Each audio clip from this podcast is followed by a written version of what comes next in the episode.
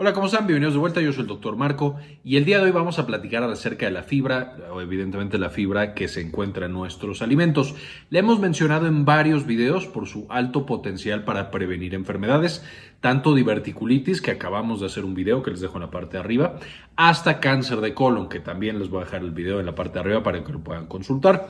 Y hablamos de que la fibra es esencial en la prevención de estas enfermedades y mejora nuestra salud en términos general. Entonces, el día de hoy vamos a ver qué es la fibra, de dónde la podemos sacar y qué beneficios tiene para nuestra salud. Empecemos.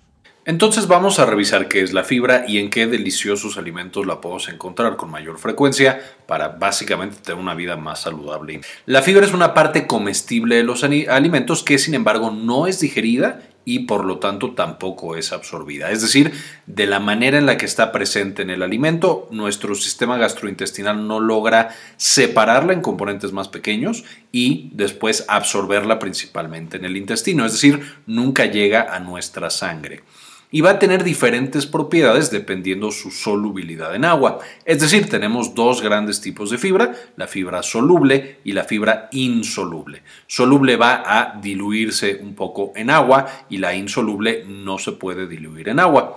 Esto también lleva a que la fibra soluble, por ejemplo, se transforme como en un gel que puede llegar a absorber o atrapar ciertas cosas y de nuevo impedir que también se absorban. Es decir, no solamente la, fibra soluble no va a atravesar a nuestra sangre, sino que además va a impedir que otras cosas atraviesen a nuestra sangre, porque quedan atrapadas en esta fibra. La insoluble no tiene esta propiedad, sin embargo, ambas, eh, y especialmente la insoluble, van a quedarse justamente en la materia que nosotros vamos a desechar, aumentando su volumen, haciendo que pase más rápido, con más agua y mejorando nuestro tránsito intestinal. Finalmente puede llegar también a absorber ciertas cosas incluso en el colon, que aunque no se llegaran a absorber, podrían afectarnos. Veremos que esto es muy importante para el cáncer de colon, que de pronto se pueden producir ciertas sustancias en el colon y esta fibra la va a lavar, básicamente la va a quitar. Todo esto, por estas propiedades, la fibra, tanto soluble como insoluble, va a tener importantes beneficios en la salud gastrointestinal y del cuerpo en general. Ahora, ¿cómo funciona? Ya quedamos que cuando comemos esta comida, por ejemplo este plátano, ya lo masticamos, lo tragamos y en el estómago va a empezar el proceso de la digestión. Todo esto ya lo vimos en el video de fisiología del estómago, que les voy a dejar en la parte de arriba, pero esencialmente el estómago se encarga de partirlo en pedazos muy muy pequeñitos y literal que llegue a sus componentes básicos este plátano. De ahí va a llegar al intestino delgado, ahí se absorben una gran cantidad de nutrientes que pueden pasar del intestino a la sangre, justo para que lo podamos utilizar como nuestro cuerpo necesite. Y finalmente lo que no se puede absorber, entre otras cosas la fibra, va a llegar al colon y de ahí solamente se sigue absorbiendo agua y finalmente se va a eliminar a través, por supuesto, de la materia fecal, eliminando todas las cosas que no necesitamos, también una gran cantidad de bacterias y de nuevo esta fibra va a estar eliminada en este punto. La fibra con todo lo que haya atrapado entre comillas y con todo lo que le esté acompañando. Entonces, si nosotros viéramos justo cómo va pasando este plátano a través del intestino, por ejemplo, intestino delgado, primero que nada, veríamos que una parte importante es absorbida, por ejemplo, esta molécula de fructosa, que es la principal carbohidrato o el, principal azúcar que encontramos en las frutas, y entonces este va a llegar a nuestras células, les va a dar energía y por supuesto va a asegurar su adecuado. Este plátano medio digerido también vamos a encontrar otras cosas, por ejemplo, la hemicelulosa, que la hemicelulosa solamente es un grupo o un conglomerado de otros carbohidratos, por ejemplo, de gilosa, manosa, glucosa y galactosa. Y todos estos no se pueden digerir fácilmente, es muy difícil que se corten los enlaces y que nosotros ahora tengamos los azúcares solitos. Y entonces al estar en esta conformación, esencialmente van a continuar a través de todo nuestro tracto gastrointestinal sin poder ser absorbidos. De nuevo, esto va a llevar a que la fibra soluble, por ejemplo, haga como un gel que pueda atrapar a otras cosas y la fibra no soluble simplemente se queda aquí, va a estar pegada a moléculas de agua y esto va a llevar a que nuestra evacuación más adelante pase más rápido porque está mejor hidratada, no se puede absorber tanta agua y eh, esencialmente mejore nuestro tránsito gastrointestinal. De manera que nosotros podríamos, si agarramos la fibra dietética, dividirlo en diferentes tipos y en diferentes sitios y orígenes de la fibra. Y hay muchísimas clasificaciones, seguramente podrán encontrar muchas otras, además de esta que estoy presentando, pero esencialmente eh, lo podemos dividir en dos. Una que va a ser descompuesta por la microbiota, por las bacterias que están en nuestro colon, ya que llegan ahí, y otra que es resistente a esta descomposición. Esta descomposición también se puede conocer como fermentación o algún otro proceso metabólico que las bacterias le hagan.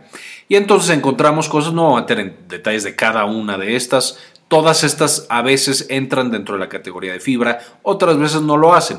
No, no voy a enfocar mucho, pero por ejemplo, material de la pared celular vegetal como celulosa, hemicelulosa, pectinas y lignina. Usualmente todos estos pertenecen a fibra no soluble.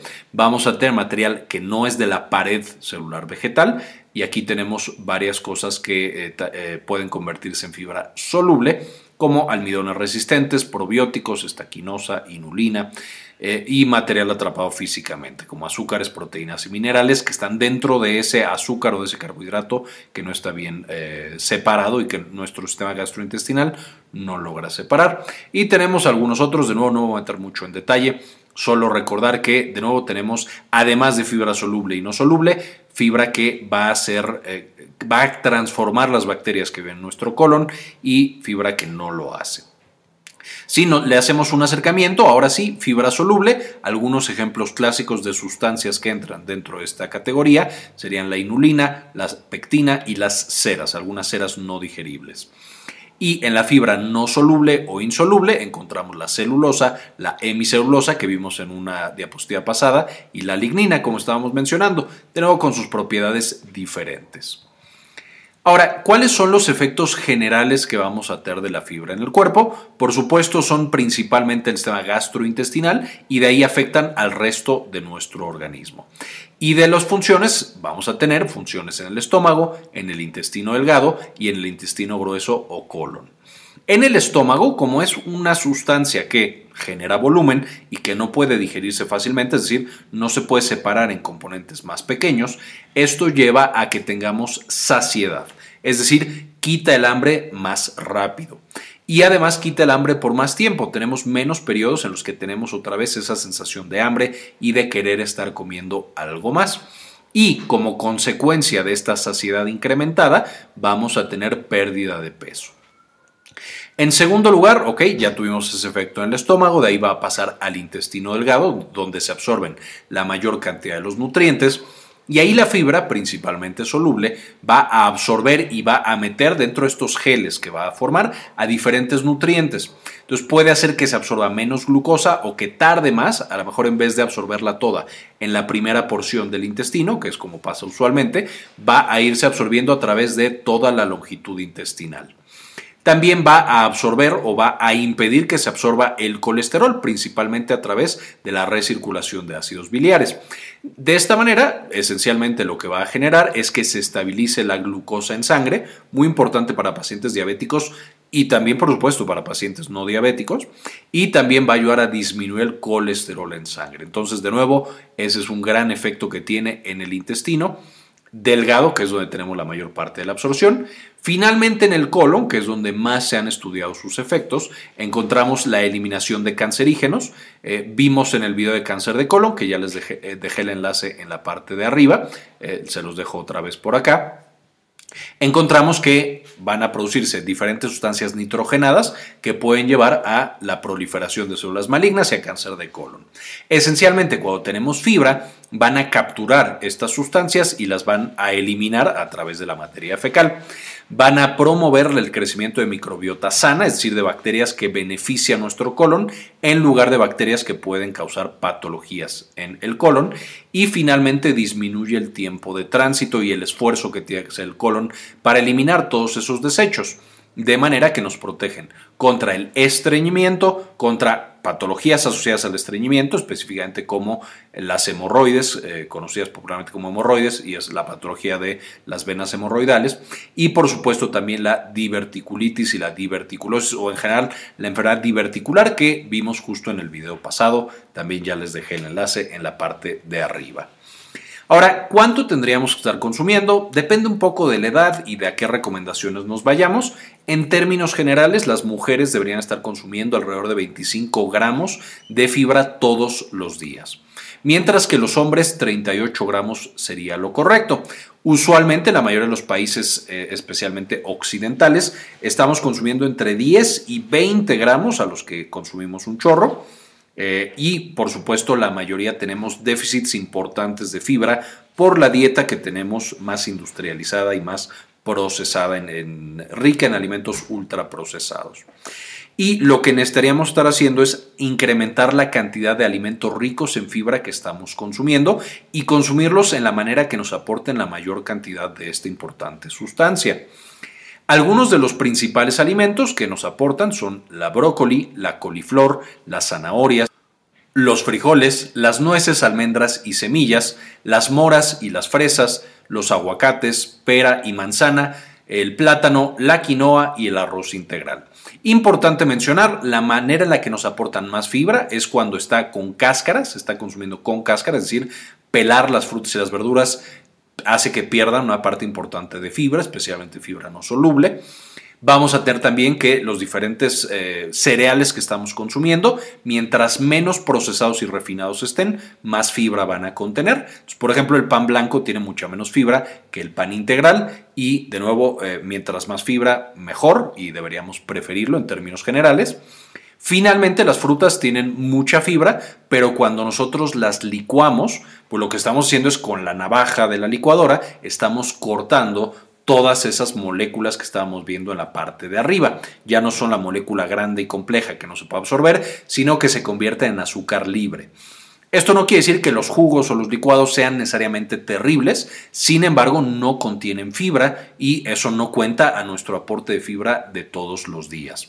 Tiene todavía vitaminas, minerales y otras cosas. Sin embargo, de nuevo, ahí estamos consumiendo más azúcar libre y mucho menos fibra. Entonces, de, nuevo, la manera en la que deberíamos consumir la mayor parte de las frutas no es en jugos, sino es completa y es con cáscara para tener eh, una gran cantidad de fibra. Ahora, finalmente, ¿cuáles son los efectos en la salud? Vamos a tener, como estamos mencionando, y más adelante tendré un video específicamente de qué tanto ayuda en cada una de estas patologías, pero esencialmente se ha demostrado que la fibra previene la aparición de divertículos, incluso si ya tuvimos divertículos, va a prevenir que se nos dé diverticulitis, que es la versión inflamatoria de los divertículos, y de hecho, ya que nos encontraron algún divertículo, la principal recomendación es incrementar de manera muy importante nuestro consumo de fibra. Va a disminuir el riesgo de cáncer de colon, como hemos mencionado en esos otros videos, disminuye el colesterol, y esto es por supuesto un remedio entre comillas natural para el colesterol elevado, va a proteger por lo tanto de infartos cerebrales y al miocardio y por supuesto disminuye entonces el riesgo de morir en términos generales disminuye la glucosa en sangre y ayuda a estabilizarla en los pacientes diabéticos y disminuye el peso, también muy importante para el control tanto del colesterol como de la glucosa en sangre y por supuesto también disminuir el riesgo de divertículos y de diferentes tipos de cáncer, incluido el cáncer de colon. Entonces, esencialmente la fibra es súper importante, es un alimento básicamente milagroso y todos tendríamos que estarlo consumiendo lo más posible. Y bueno, con esto es la información que quería presentarles. Quiero también tomarme el momento de agradecer a las personas que han sido apoyar al canal con una donación mensual de uno o de dos dólares. Y este video en particular quiero dedicárselo a Dr. Mineralín, Nadia Godoy, Aurora Martínez, Doctora Susana Vidal, Raúl Santiago Rodríguez, Rosaura Murillo, Alejandro Pardo, Laila Hernández, Georgina Juan Rodríguez, Sandy Oliva, Antonio Guizar, María Eugenia, Jesús Francisco Martínez, Doctora Milis, Jorge C. Beltrán, Enrique Segarra y Luis Fernando Zacarías.